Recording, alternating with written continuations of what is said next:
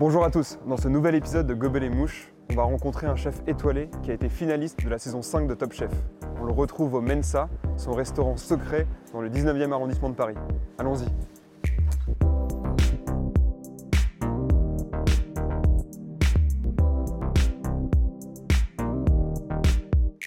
Salut Thibaut, Salut. comment ça va? Ça va. On est où ici? On est à Mensa. Mensa, c'est euh, c'est mon petit bistrot du 19e, euh, sur les hauteurs de Belleville, euh, dans une petite rue où je pense on est le seul commerce. Ah non, on n'est pas le seul commerce, il y a un cordonnier aussi, et un autre restaurant qui fait l'angle. Et voilà, on est peinard. Nice. Bah, merci en tout cas beaucoup de nous accueillir ici. Avec plaisir. Bon, c'est aussi euh, un peu grâce à- au confinement peut-être. Non, non, On peut tu sais cet qu'un restaurant mais- n'est pas ouvert 24 heures sur 24, mon ami, oui, et qu'on aurait pu tourner ça la nuit. Oui, non. Je sais pas si tu aurais accepté, mais euh, Bien sûr. Bon, en tout cas, c'est très gentil. Thibaut, tu as 36 ans, tu es né à Lyon Mhm. et tu as découvert ta passion pour la cuisine euh, en visitant euh, les, les cuisines de Paul Bocuse avec ton père. Mhm. Et euh, Je sais pas si j'ai découvert ma passion en visitant la cuisine. J'avais déjà quelque chose. euh, une petite attirance pour les cuisines. J'ai eu la chance de pouvoir euh, visiter ces cuisines-là. C'était assez impressionnant. Et, euh, et après, tu es parti à Orléans, en Ouais. école hôtelière. Mhm. Et euh, je voulais savoir un petit peu, au, au début tu étais plus orienté vers plutôt la pâtisserie et après tu t'es orienté plus vers le salé. En école hôtelière, tu apprends les deux. Mhm. Comment ça marche en fait? Parce que ça n'a rien à voir la cuisine salée avec la pâtisserie. Mhm. Comment ça se passe en école hôtelière? On vous apprend les deux ou... Euh, disons qu'en fait, t'as le- tu, tu peux faire une formation que pâtisserie, mais quand tu fais une formation cuisine, tu as une formation aussi dans la cuisine, il y a la pâtisserie qui est intégrée, euh, si tu veux. Mais c'est pas la pâtisserie euh, de boutique. Mhm. La, la formation de pâtissier, en fait, c'est une formation à la base de, de boutique. Et après, euh, ou de restaurant, de pâtisserie de restaurant, mais tu as vraiment la pâtisserie et d'un autre côté la cuisine. Mais dans la cuisine, il y a la pâtisserie aussi. Alors, bon, c'est peut-être un peu difficile à comprendre. Mais disons que de toute façon, la pâtisserie, c'est de la cuisine aussi. hein. Tu prends des ingrédients, tu les cuis, euh, tu les assaisonnes, alors peut-être pas avec du sel, mais plutôt avec du sucre. Mais c'est de la cuisine. Donc euh, l'un sans l'autre, enfin, c'est quand même la même chose. On dit souvent qu'un bon pâtissier peut faire un bon cuisinier, Oui, mais qu'un bon cuisinier peut pas faire un bon euh, Ah pâtissier. c'est les pâtissiers qui disent ça. je Ouais. pense. tu fais de la bonne Ils ont pâtisserie peur, bien sûr. Ouais. Bien sûr, ouais, ouais, non, je sais faire. euh, euh, En fait, ouais, je suis. non, Bon, mais bah, on goûtera la prochaine fois. Non, alors. non, mais bien sûr. Il y a des choses simples, tu sais, la pâtisserie, c'est pas que des montages euh, hyper compliqués. Ouais. Tu sais, pour moi, une crème caramel, une île flottante, un petit soufflé, euh, enfin, c'est de la pâtisserie de restaurant plutôt, mais c'est hyper bon. C'est des pâtisseries que tu trouves pas en boutique. Et dans un restaurant, je pense que c'est important de manger des pâtisseries que tu trouves pas en boutique. Sinon, ça n'a pas de sens. Déjà, c'est une pâtisserie que tu manges en fin de repas, c'est pas une pâtisserie que tu manges euh, l'après-midi ou, ou comme ça. Et c'est une pâtisserie qui doit être euh, en, en adéquation aussi avec ta cuisine. Donc, Ouais. euh, il faut, faut changer quelques codes. Donc, c'est pas la même pâtisserie que les pâtissiers euh, vraiment. euh, D'accord. Mais donc toi, tu es plus dans le salé. Et Mhm. après l'école hôtelière, tu as appris aux côtés de Yannick Aleno, Marc Méno, euh, Alain Dutournier. tu as aussi été chef de partie au Meurice. Et euh, tu arrives au restaurant Antoine dans le 16e arrondissement de Paris. Mhm. Et là, tu décroches ta première étoile. Ça fait quoi de décrocher une étoile quand, quand on est chef? Alors, euh, quand je suis arrivé à Antoine, si tu veux, l'étoile elle était déjà là. Ok. Donc ce qui est cool, c'est que j'avais juste à la, en fait, à la confirmer. Donc j'avais six mois pour la confirmer. Alors c'est comme si tu l'avais parce que la plupart du temps, l'étoile elle s'en va en fait et après tu es obligé de la, Mhm. de la retrouver. Donc euh, bah, j'étais content, mais c'est pas, je pense pas que ce soit la même, euh, le même impact que d'avoir son étoile, tu sais, en, en s'installant, en attendant et, et en, en étant appelé. Tu vois On t'a quand même réussi à la conserver. alors, je l'ai euh, ouais. conservé, ouais, direct, donc j'étais content. Euh, après, ça fait quoi euh, bon, tu, tu continues à travailler parce que tu penses à celle d'après, en fait. Donc, tu- Donc est-ce que l'objectif, c'est quand même toujours chercher l'étoile? Ah non, pas du tout. Ouais. En fait, ça dépend euh, du type d'établissement, euh, du type de cuisine que tu veux faire, le type de clientèle que tu veux. En fait, ça dépend de plein de choses. Et je pense que aujourd'hui, plus que jamais, et en plus à Paris, c'est pas quelque chose, l'étoile, qui interpelle forcément euh, le client. Aujourd'hui, tu as beaucoup de restaurants où tu peux y aller euh, tranquillement sans te poser la question s'il y a une étoile, si c'est bien noté au Goemio. Alors, c'est des très bons guides, hein, tous. Mais, mais, euh, mais je veux dire, on n'est pas obligé de. Tu sais, aujourd'hui, tu vas dans un resto parce que c'est un pote qui te l'a conseillé, putain, Ouais. on bouffe trop bien là-bas, bah, j'y vais, tu vois. Peu importe si c'est euh, comme ça, comme ça, comme ça. Ce qui compte, tu te mets à table, il y a du monde, le service il est sympa, tu manges des bons produits, euh, tu manges bien, bon bah voilà, tu as passé un bon moment. Euh, avec étoile, bonne note ou tout ça, je pense que c'est secondaire.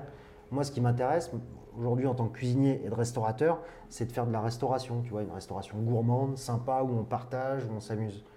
Après, euh, si les gens, demain, ils ont envie de s'amuser autour de menus un peu plus complexes, bon, on peut le faire, tu vois. Mais c'est pas une euh, priorité euh, aujourd'hui. Le but, c'est le plaisir. Et, euh, Le but, c'est le plaisir, c'est le partage, c'est la convivialité d'un lieu et c'est son ambiance. Mais quand même, les restaurants étoilés, euh, dans l'imaginaire des gens, c'est quand même une certaine ex- exception. C'était quoi en fait le quotidien, une, un- une journée type d'un d'un chef étoilé? Eh ben, c'est assez simple, hein, la journée type. euh, tu te lèves déjà le matin, Petit Bon. café fatigué, puisque tu t'es couché tard. Donc, euh, ouais, petit déj, bon, j'emmenais les enfants à l'école, tout ça. Après, euh, j'étais au restaurant vers 9h à peu près.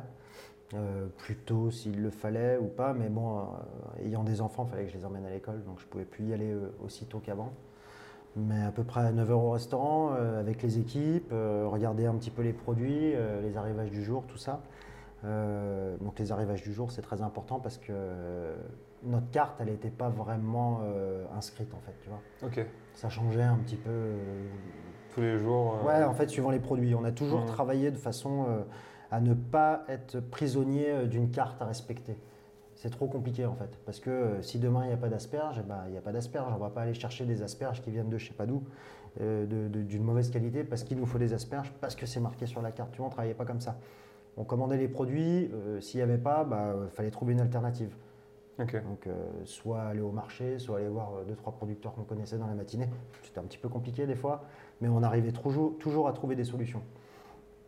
Donc, euh, ça demande un briefing en fait le matin en arrivant, en regardant les produits, ce qui va se passer, ce qu'on fait à la carte à midi, euh, ce qu'on va proposer. Alors, la plupart du temps, ça roule, on sait ce qu'on a, mais ça demande quand même un Mhm. briefing, savoir les menus, les machins, le déj, tout ça. Après, on enchaînait forcément midi jusqu'à 15h sur le service, 15h, 16h. En fait, ça dépend de la taille des menus euh, qui sont commandés. Et après, en fonction euh, du monde euh, que tu as le midi euh, et la mise en place euh, que tu as pu euh, sortir, et ben, soit tu prends une petite coupure, tu fais une sieste, soit tu restes euh, avec toute l'équipe, ce qui arrivait 4 jours sur 5 à peu près.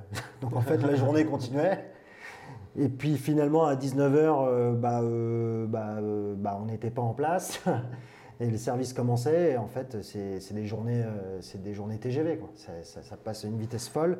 Et à minuit, à peu près, tu as à peu près fini ta journée. Dernière commande, tout ça. Et tu rentres chez toi, minuit et demi, une heure à peu près. Ok. Voilà la journée type euh, qui fait rêver. Mhm. Est-ce que tu penses que euh, le prix d'un restaurant étoilé euh, est toujours justifié? Est-ce qu'il y a vraiment une qualité ou est-ce qu'il y a un petit côté exception, euh, élitisme un petit peu? euh, pour limiter en fait euh, la clientèle En fait, euh, dans un restaurant étoilé, il y a le prix de l'assiette, mais il y a aussi le prix du service. Si tu veux, il y a tout un. C'est une expérience globale que tu payes. C'est pas que euh, une assiette. Donc euh, forcément, le prix de l'assiette, il va se répercuter en fait sur l'expérience globale euh, de l'établissement. Ça demande un sommelier, ça demande de l'accueil, ça demande aussi euh, de la précision sur chaque table, sur chaque table pour annoncer les plats, la connaissance des plats, euh, le rythme du service pour pas pour pas être débordé. Que chaque table ait l'impression d'être, enfin, euh, pour chaque table, chaque table doit être euh, unique en fait. Ouais. Tu viens manger au restaurant, dans un restaurant étoilé où il y a du personnel et, il y a- il y a- et tu payes cher, tu n'as pas le droit d'attendre. Tu n'as pas le droit de. On on n'a pas le droit, nous, de ne pas savoir ce qu'il y a dans l'assiette. Tu vois, tu vas pas dire, excusez-moi, mais j'ai pas bien compris, il y a quoi dedans? Attendez, je vais demander au chef. Tu vois, ça, c'est tout doit être prévu en fait. Tu accueilles une clientèle Mhm. qui, qui met un certain prix, et ben il faut que derrière euh, ça suive, tu vois. Donc c'est pour ça que, c'est- que ça, que ça monte vite une addition dans un, dans un restaurant étoilé parce que ça demande beaucoup de travail et beaucoup de personnel. En plus des produits d'exception que tu, tu vas travailler. Alors, tu n'es pas obligé de travailler des produits chers, mais souvent les produits un peu moins onéreux vont demander beaucoup plus de travail. Donc la main-d'œuvre aussi, euh, ça se paye, tu vois. Ok. C'est pas gratuit. Toi, tu adores cuisiner le poisson, Ouais. travailler le poisson. euh, D'ailleurs, chez Antoine, c'était un peu euh, spécialité. Mm. Euh, Il y a beaucoup de gens qui n'aiment pas trop le poisson, qui ont un peu de mal comparé à la viande, Mm. aux volailles. Bon, il venait pas chez moi. Mais donc justement, euh, Pourquoi tu penses que les gens ont du mal avec le poisson? Est-ce que c'est parce que vraiment ils ont, ça a un goût euh, très particulier ou est-ce que c'est une question d'éducation en fait de, Ouais. gustative? Bah, moi, je suis dans ce cas-là. En fait, moi, j'aimais pas le poisson non plus. Ok. Donc, c'est vrai que. bah, alors, je comprends totalement les gens qui n'aiment pas le poisson. C'était une odeur qui me. J'aime pas l'odeur du poisson, en fait, euh, à la base. Sauf que le poisson, il a une odeur à partir du moment où il commence à, à ne pas être bon. Enfin, pour moi. Un bon Mhm. poisson, quand il est frais, quand il est bien pêché, quand il est bien nettoyé, ça n'a pas d'odeur. Donc, à partir de là, déjà, tu, tu- un poisson qui n'a pas d'odeur, c'est déjà beaucoup moins ragoûtant. Tu vois. Et comme beaucoup de gens ne savent pas manger du bon poisson, bah forcément, ça va pas leur donner envie. Tu, Ouais. vois. tu rentres dans une poissonnerie qui sent mauvais, t'as pas envie de manger. Mhm. Tu vois. Ça te donne pas envie l'odeur d'une poissonnerie. Tu, vois. tu rentres dans une chocolaterie, c'est pas la même odeur. Tu vois. Donc le poisson, euh, je comprends. En plus- ensuite, c'est un produit qui est assez cher, quand même, le poisson, et puis qui est compliqué à travailler. Donc finalement, c'est pas quelque chose que tu fais à la maison euh, aussi facilement qu'un steak. Ouais. Tu vois. Tu as une recette de poisson qui pourrait convaincre quelqu'un qui n'aime pas le poisson d'aimer le Bah, poisson toujours. Je fais une seule manière, euh, tu prends n'importe qui, enfin bon, à moins qu'il y en a, mais c'est vraiment très psychologique, tu vois. C'est très psychologique. Enfin moi j'ai commencé par ça, tu vois. Parce que, parce que vraiment je pouvais pas quoi, le poisson, c'était, j'aimais pas. Mais c'était psychologique. Donc une petite seule manière, tu penses Tu, que... tu- tu démarres par une seule manière, euh, fraîche, cuisinée parfaitement, euh, bien croustillante, le bon beurre, et, et voilà, c'est tellement fin et délicat. Enfin, on peut difficilement dire que, que c'est Mhm. pas bon, tu vois. Et puis c'est un poisson qui est, qui est pas fort, tu vois, qui, est- qui a une mâche, c'est très très bon. T'aimes bien quand même travailler la viande? Ouais, Ouais, j'adore, bien ouais. sûr, je travaille beaucoup la viande aussi.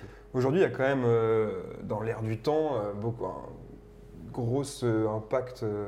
Enfin, de, il y a les véganes, les végétariens, etc. Euh, tout ce qui est cruauté animale et tout. Toi, en tant que chef, qu'est-ce que tu en penses? Est-ce que tu te tournes, est-ce que tu de tourner ta cuisine euh, vraiment plus sur euh, euh, des choses euh, euh, sans viande, sans poisson, euh, même euh, sans lait, sans, sans œufs? Non, non, non, pas du tout. Je pense que c'est important, mais il faut surtout, euh, il faut surtout par- partir d'une base de, de- déjà savoir ce qu'on achète, comment ça a été tué, euh, où c'est produit, euh, qui sont les éleveurs. Enfin, tu vois, c'est toute une chaîne Mhm. euh, qu'il faut connaître parfaitement. Et, et à partir de là, enfin, moi, j'ai aucun souci à servir de la viande ou, ou du poisson ou n'importe quoi. Dès l'instant où je sais d'où ça vient, comment ça a été fait et de, de, telle- de- de quelle façon c'est fait, tu vois. Mhm. Parce que, parce que voilà, nous, de base, l'homme, on est omnivore, on a besoin de manger de tout, tu vois. C'est pas, euh, on n'est pas, des- on pas des vaches, quoi. Donc, euh, je pense que de manger de tout avec modération, bien sûr, c'est normal, tu vois. Ok, donc tu te verrais pas arrêter le poisson et la Non. viande Non, non, je vais pas arrêter le poisson et la viande, c'est de la connerie en fait. Tu vois, dans un restaurant, si on peut se faire plaisir, il faut se faire plaisir. Que à la maison, on se dise, ok, on diminue les doses de viande, on se fait pas euh, un steak euh, tous les deux jours, on se fait pas euh, du jambon tous les jours, du saucisson, du machin, du truc. Ok, tu vas au restaurant, c'est peut-être s'il y a peut-être un, un moment où tu peux manger des bons produits qui viennent, euh, qui vont être bien faits, qui vont être respectés en plus. Tu vois, on va respecter le produit, on va te le faire de de façon euh, intelligente. On va essayer de passer euh, l'intégralité des morceaux d'une bête, tu vois, pour ne pas avoir de perte. Pareil pour un poisson. S'il y a un endroit où il faut le manger, c'est là. Ouais. Voilà.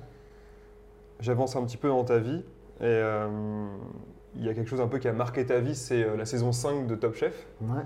Tu as été finaliste, Mhm. euh, malheureusement, tu as été que deuxième. Pardon Euh, tu étais déjà chez Antoine, Mhm. tu avais déjà un beau parcours, etc. Pourquoi tu as décidé de faire Top Chef? Parce que je pense que c'est une, c'est une expérience qui est, c'est une expérience qui est originale, où tu as beaucoup de visibilité quand même. Et tu as beau euh, être euh, étoilé ou ce que tu veux, n'as pas cette visibilité. Et, euh, et si tu veux, euh, avant de, de créer un, un énorme réseau pour que les gens viennent chez toi ou quoi que ce soit, ça c'est difficile de faire tourner un restaurant qui soit complet midi et soir, ça n'arrive pas du jour au lendemain. Et c'est vrai que c'est un accélérateur un petit peu de, de carrière. Donc euh, je me suis dit, allez, ça peut être un bon défi, c'est sympa et je le fais. Ok, Voilà. tu as passé un bon moment? Ouais, franchement, Ouais. c'était cool. C'était, c'était cool. Les épreuves sont marrantes. euh, en plus, l'expérience est sympa parce que c'est pas que euh, un concours de cuisine. En plus, c'est, c'est un plateau télé. Enfin, tu découvres un peu toute une organisation, euh, toute une façon de faire. Enfin, ouais, c'est marrant. Franchement, j'ai, Tu regardes encore Top Chef? j'ai bien kiffé. Ouais, je regarde Ouais. bien sûr. Je regarde pas euh, toutes les émissions, mais, mais dès que je peux regarder, ouais, je regarde. Il y a toujours des choses intéressantes, il y a, des- il y a toujours des bons candidats. Il y a toujours... T'essaies de prendre un peu des idées euh, ou... Ouais, bah, on ne sait jamais, ouais, il y a toujours des idées intéressantes. Ouais. Je pense que, tu sais, on n'a jamais fini d'apprendre, hein, donc euh, si- il y a plein de choses à voir. Ouais. Qu'est-ce que tu penses de cette saison si tu Mais je pense que dans cette saison, il y a un très très bon niveau. Ouais. Ouais. C'est qui ton préféré? Mon préféré Si tu... bah, Mon préféré, je vais dire Mathias, parce que c'est un pote à moi. Ok. Voilà. Après, euh, mon préféré, je connais pas assez bien les autres pour. Euh, j'ai pas encore fait ma sélection. mais je vais, je vais opter pour mon pote, quoi. Voilà. Ok. Euh, donc Antoine, euh, là on a Mensa, Mense. Mhm. Après tu as Sele, C'est là, ouais. Selae, qui veut dire chaise en latin. Ici c'est Mense, c'est la table. Euh, Il y a Verde. Alors, non, ça, c'est pas à moi. Ah, enfin, tu as signé la carte du Verde Mhm. euh, à Paris, à Dubaï, à Saint-Trope. T'as fait tellement de trucs. Ouais, ouais, mais, mais je pense que. C'est quoi le but? C'est vraiment de nouveaux challenges Essayer de, de- T'as plein d'idées? lovés, mec, lovés. non, je On arrête tu l'enlèves. non, le but, enfin, je pense, tu sais, il faut se nourrir d'expérience et de machin. Après, tu sais, euh, chaque chose que j'ai faite, c'était avec des potes qui ouvraient des trucs, des machins. Tu sais, tu dépannes. Il y a toujours un petit côté. euh, Viens, on fait ça, euh, tu me files un coup de main pour faire ça, puis bon, après on s'arrange, puis on arrive à créer des trucs. C'est pas, pas grand chose. Après, euh, c'est assez rapide. Après, quand tu es bien structuré, que tu as des bonnes équipes qui peuvent aller filer un coup de main là-bas, là-bas, on met des trucs en place. Si tu veux, c'est plus facile pour des gens qui sont à la base pas dans la restauration et qui veulent ouvrir des entités, qui ont des bonnes idées, qui peuvent être des bons restaurateurs, mais en cuisine, tu vois, ils n'arrivent pas à trouver les bonnes personnes, les machins.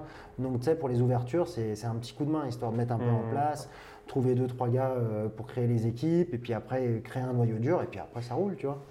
C'est pas. euh, c'est pas comme si je passais ma vie dans chaque établissement. Je peux Ouais. pas. Moi, je me suis concentré sur Antoine, sur mes bistrots, et après, c'est plus des coups de main, euh, des gros coups de main que, que autre chose. Et t'as envie de continuer comme ça, à essayer de créer des nouveaux concepts Ouais, ouais, bien sûr. Je pense que c'est important. Et puis, et, et demain encore, on, on me propose des trucs euh, originaux et, et intéressants. Je pense que c'est.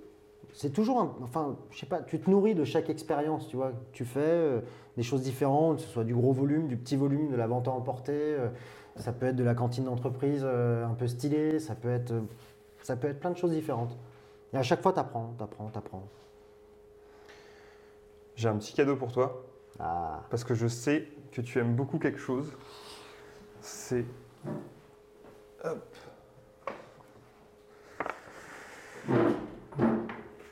le vin. Je t'ai apporté une bouteille de saké. Ah, magnifique. Parce que moi, quand je parle de saké à mes potes, ils pensent tous que on- je parle du euh, digestif super fort que tu as dans euh, les restos euh, asiatiques, avec, dans les petits shots avec les femmes à poil au Ouais, fond. ouais. Alors qu'en fait, pas du tout. Ah ben non. Et c'est quoi le saké? Bah, le saké, je dirais que c'est plus comme un vin. C'est un vin de riz en fait. C'est un alcool de riz, soit par fermentation, soit par. je sais plus comment ça s'appelle. Mais, mais c'est un alcool qui est à peu près à 16-17 degrés, des fois à peine. Je sais pas combien il est celui-là. Mais ouais, tu- 12 degrés. hein. Donc on est vraiment comme un vin. Et on est vraiment euh, sur les. Des tonnes de riz différents, les altitudes, euh, les process, enfin ça dépend comment ils le font.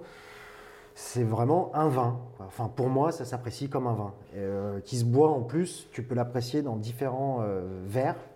Donc, soit dans des verres en, en terre cuite, soit dans Mhm. des verres en cristal. Enfin, tu as plusieurs façons de le déguster. Et ça met des nuances de température. Ouais, Une impression, tu vois.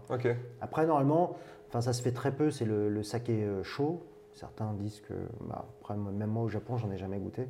Mais ça doit se faire, hein, puisque ça se fait. Mais euh, tu en as du pétillant, enfin, tu as plein de choses. Tu peux faire des vraies dégustations de saké. euh, et moi, je trouve ça euh, génial. Et Bah- surtout sur les fruits de mer, les- Ouais. sur un oursin ou des choses comme ça. Tu... Après, tu as, des longueurs en bouche, c'est exceptionnel. Ah, tu disais que c'était presque plus intéressant de boire du saké justement avec euh, du poisson que du vin blanc. Parce que Ah, je dis pas que c'est plus intéressant, je dis que c'est hyper intéressant. Ouais. Tu vois, je ne veux pas dire que c'est plus intéressant, c'est hyper intéressant. Et, et voilà, et comme tu dis, c'est pas du tout l'alcool euh, fort de riz euh, qui ressemble à de la vodka dégueulasse. euh, non, le, le saké, c'est une vraie perle, quoi. Tu vois, les, les bons sakés bien faits, c'est vraiment, c'est vraiment un artisanat à part. Ce saké, je l'ai acheté à la maison du saké Mhm. à Paris. Et euh, c'est un saké qui peut se boire apparemment frais, à température ambiante ou chaud. Mhm. Je pense qu'on va sûrement le déguster à température ambiante parce que pas envie de le chauffer. Et euh, j'ai demandé conseil parce que je voulais un saké qui s'accorde avec un des deuxièmes trucs que tu aimes beaucoup. Mhm. Ce deuxième truc, c'est les crêpes au Nutella. Est-ce que tu aimes vraiment les crêpes au Nutella ou pas? Ouais. Ouais. Ouais. Et en fait, donc, c'est un saké. Mhm. J'ai demandé qu'il il fallait qu'il s'accorde avec du chocolat. D'accord. Et donc, je sais, jamais, je sais pas si tu as déjà essayé de manger une crêpe au Nutella avec du saké, Non. mais c'est la première fois que tu vas le faire. On va le faire ensemble et j'ai trop envie de savoir. D'habitude, on boit du cidre. Donc, je me demande si ça va marcher. Est-ce qu'il y aura peut-être une découverte euh, sensorielle Ok. Hop. Magnifique. Donc, saké de la maison euh, Tamagawa, pour euh, ceux qui connaissent. Mm. C'est marrant parce qu'en bouche, c'est très aqueux. T'as pas de l'alcool que tu peux avoir comme dans un vin blanc. Non. Et c'est Non, vraiment, non, ça passe euh, tout seul. Alors c'est marrant celui-là, il y a beaucoup de saké, tu as souvent une- un fond de, de fraise tagada un petit peu dans le nez et tout ça. Là, là, pas trop sur celui-là. Toi, tu as un saké euh, préféré ou... Non, je Non. pourrais pas te dire le nom. J'en ai goûté plein. Après, tu sais, ça dépend avec le sommelier sur quoi on bosse. Mais Ok. je suis pas euh, assez connaisseur pour te dire, euh, moi j'aime ce saké-là ou, ou celui-ci. Puis il y en a tellement, c'est comme si je te disais demain, c'est quoi ton vin préféré? En fait, sais, ça dépend où tu es, euh, le jour, Ce que tu manges aussi. euh, ça dépend ce que tu manges, ce que tu euh, manges pas. où tu es aussi, tu Ouais. ça dépend si tu es en bord de mer, si tu es ici, tu pas envie de boire la même chose, tu vois. Mm. Ça dépend des endroits. Bon, les petites crêpolites, Allez, c'est parfait. franchement, si ça fit avec le saké, un peu frais. On va faire la... le tasting.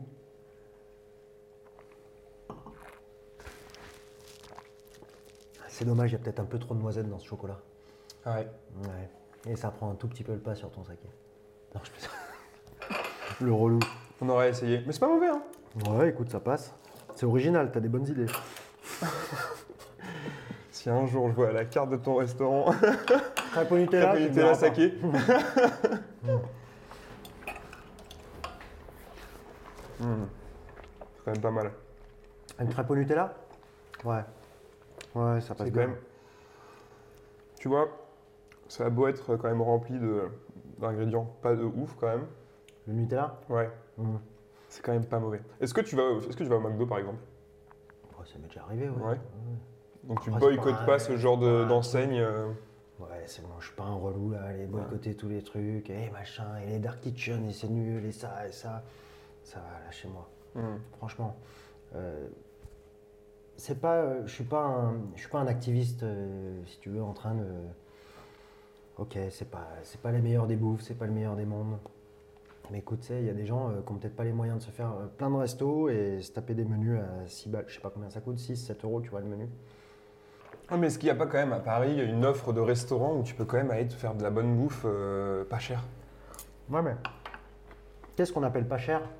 À Paris Ouais, mais à Paris, ouais, ou même en province, enfin dans le reste de la France. Ouais, mais tu vois, moi je vois euh, de culture familiale, enfin mes parents déjà mettent euh, 40 balles par personne dans un resto. Wow Tu vois? Et mes parents sont pas pauvres, hein. c'est une classe moyenne normale. Mais c'est pas. euh, tu vois, c'est pas. euh, Il y a beaucoup de gens qui sont pas prêts à mettre euh, 40, 50 balles, 60 balles, tu vois, par personne dans un restaurant. Non, c'est tout le monde. Alors qu'à Paris, tu te dis, toi, t'en as pour 40 balles chacun, ah bah ça va, c'est pas cher. Ouais, mais t'as quand même des restos beaucoup plus accessibles que ça.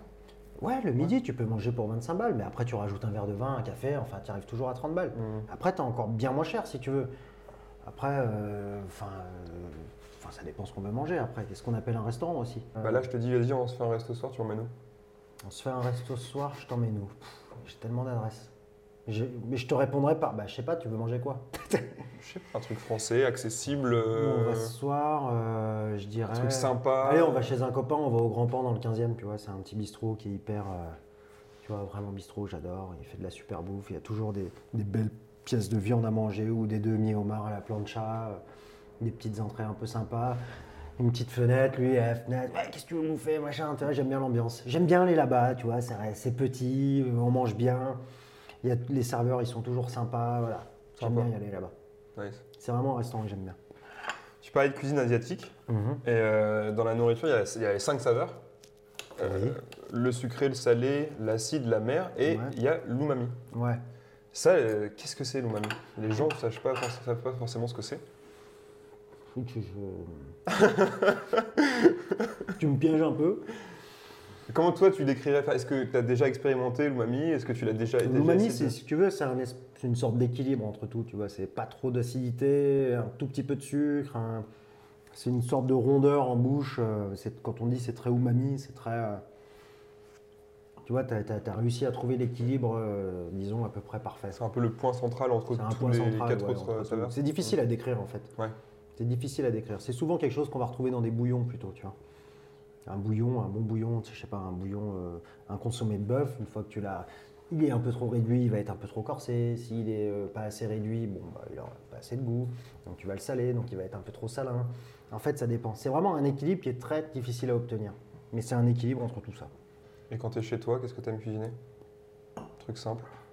Un truc simple, Ouais. un faux plat. Ah, faut plat. Un faux plat, mais avec un petit trait de, de vinaigre de cidre et un trait de crème fleurette. Petite crème fraîche dessus qui tranche un petit peu du coup avec le vinaigre. Mmh, Donc ça fait un petit crème euh, aigre-lait. nice. Un petit peu de ciboulette et c'est parfait. C'est le poivre. Tu penses que la cuisine continue toujours à évoluer, et que, enfin, en tout cas en ce moment, tu trouves qu'il y a toujours des idées super cool ou c'est un peu euh, revisité ou c'est maintenant on tombe beaucoup dans la fusion parce qu'on ne sait plus trop quoi faire dans notre cuisine et donc on mélange des styles de cuisine? Est-ce que tu penses qu'il y a toujours une évolution possible ou est-ce qu'on commence un peu à tourner en rond euh, Bah, en ce moment, ça tourne un petit peu en rond, mais après, il y a toujours une évolution possible. Mais c'est vrai qu'en ce moment, ça tourne en rond et ça va tourner de plus en plus en rond parce que, de- tu vois, je t'en parlais tout à l'heure, mais les réseaux sociaux, ça aide pas à la créativité Ouais. en fait. Ça aide à- tout le monde pompe tout le monde en fait. Tu vois Donc ça n'avance pas trop. C'est difficile aujourd'hui de se faire des, des idées, d'aller chercher plus loin, à moins de se concentrer dans son truc, faire sa cuisine simple, sans se poser de questions, sans regarder ce qui se fait ailleurs. C'est la meilleure façon d'être créatif en tout cas. Quand tu regardes trop ce qui se fait ailleurs, bah, tu es de moins en moins créatif. Tu es de plus en plus euh, dans la copie ou dans le. Tu prends des idées à droite, à gauche. C'est difficile, tu vois. ouais.